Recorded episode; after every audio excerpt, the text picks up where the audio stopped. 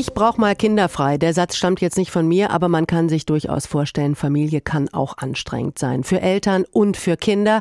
Heute hilft da oft eine Eltern-Kind-Kur, dass man sich zusammen an der See in den Bergen mal erholt. Früher war das anders.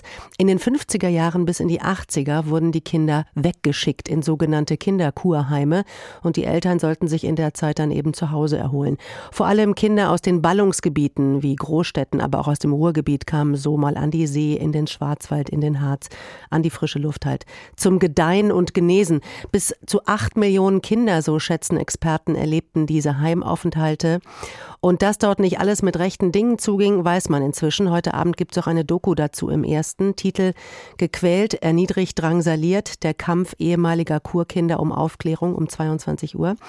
Ich habe mit Anja Röhl gesprochen. Sie ist die Gründerin der Initiative Verschickungskinder, wie sie diese Kinder nennt, war auch selbst betroffen und ich habe sie gefragt, erholen an der frischen Luft, das klingt erstmal super, aber es war nicht immer super. Sie haben das selbst erlebt und hören auch immer mehr von Betroffenen. Was ist denn in den Heimen passiert?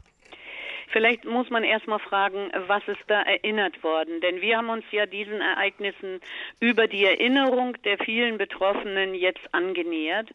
Und wir sind ja jetzt erst dabei, diese Erinnerungen auch zu überprüfen anhand von Aktenfunden.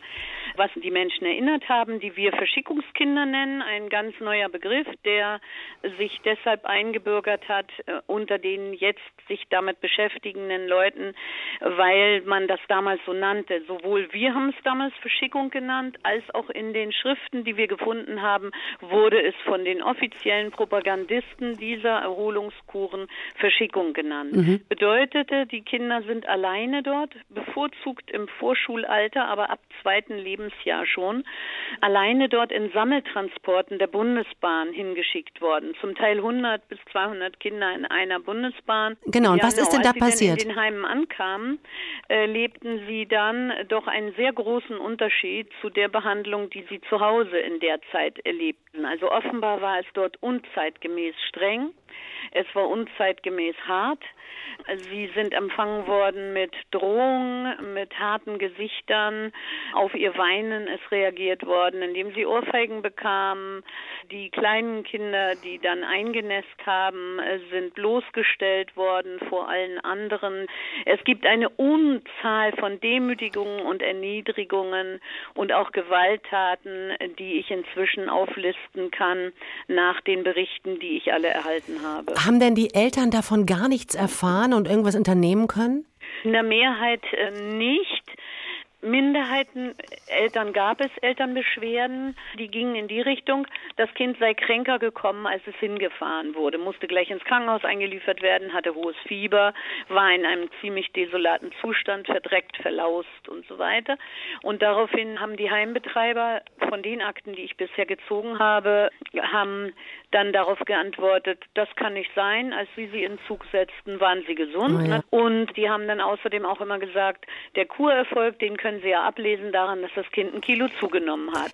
Also das Hauptkriterium für den Kurerfolg war offenbar die Gewichtszunahme. Verstehe. Und das war fatal, weil so kommen wir nämlich zu der schlimmsten Quälerei, die unsere ganzen Menschen, die sich hier melden, immer wieder erinnern. Und zwar, dass ihnen das Essen zwangsweise eingefüttert wurde. Und zwar richtig zwangsweise. Also mhm am Stuhl festgebunden, den Kopf nach oben oder in den Nacken, das Essen reingewirkt. Da sind ja Menschen, die dort in diesen Heimen gearbeitet haben, Betreuerinnen und Betreuer, ja. die diese Kinder so äh, behandelt haben. Aber man kann ja jetzt nicht davon aussehen, dass da nur Sadisten am Werk nee, waren. Was waren das denn für Leute? Haben wir uns auch gefragt. Ich kriegte betroffenen Berichte aus Süddeutschland, Norddeutschland, Westdeutschland, aus allen Gebieten. Ja, am Anfang dachte ich, es war vielleicht ein Heim, wo irgendwie eine schlimme Frau war oder so. Nein, nein. Überall dasselbe. Überall dasselbe. Woher kommt es? Und wir haben dann eine Schrift gefunden, äh, die eben auch diese Heimliste hat und in der dann so Tipps, wie man das durchführt, diese Kur. Und da gibt es dann zum Beispiel eine Liste mit 18 Strafen. Und diese Strafen beinhalten zum Teil diese Dinge, die dann erinnert wurden. Also es war schon ein gewisses System, was offenbar in der Ausbildung dieser Menschen eine Rolle spielte. Mhm. Es kommen sicher viele Dinge zusammen, warum das passiert ist. Da muss man sicher noch mehr heraussuchen. Das ja. ist das Stichwort. Sie haben Wir das Thema jetzt gerade erst, das Thema genau. Verschickungskinder in die Öffentlichkeit gebracht. Es melden sich täglich mehr, Frau Röhl. Eine Frage habe ich noch. Man muss das natürlich aufklären, gar keine Frage. Fordern Sie denn auch sowas wie Hilfe von der Politik? Also ich sage ja, bei Heimkindern gibt es einen runden Tisch, wo sich eben die ja, Verantwortlichen genau. zusammengesetzt haben. Mhm. Was ist Ihre Forderung? Unsere Forderung ist eigentlich die, dass unsere Forschung unterstützt wird. Denn wir haben das Problem, im Gegensatz zu den Heimkindern gibt es bei uns keine Akten, keine persönlichen Akten. Und jedenfalls haben wir sie noch nicht gefunden. Es gibt Zettel, mit denen der Antrag für diese Heimunterbringung und die Rückseite mit dem Erfolg. Das heißt, wir sind mit der Forschung erstmal noch gar nicht so weit. Die meisten erinnern ihre Heime nicht. Die könnten das nicht belegen. Es muss alles ganz vorsichtig mit Hilfe der Erinnerung rekonstruiert werden. Wir haben ein Bürgerforschungsprojekt in Gang gebracht. Wir haben fünf Universitäten und für dieses Forschungsprojekt haben wir Unterstützung bei der Politik gefordert oder beantragt und die hat uns da auch entgegengekommen. Es gibt Landesministerbeschluss, dass dieses Leid anerkannt wird von uns. Das heißt, es kann jetzt auch nicht mehr passieren, dass wenn solche Menschen das erinnern, dass ihnen dann von Psychologen gesagt wird, ist doch Blödsinn, kann gar nicht sein.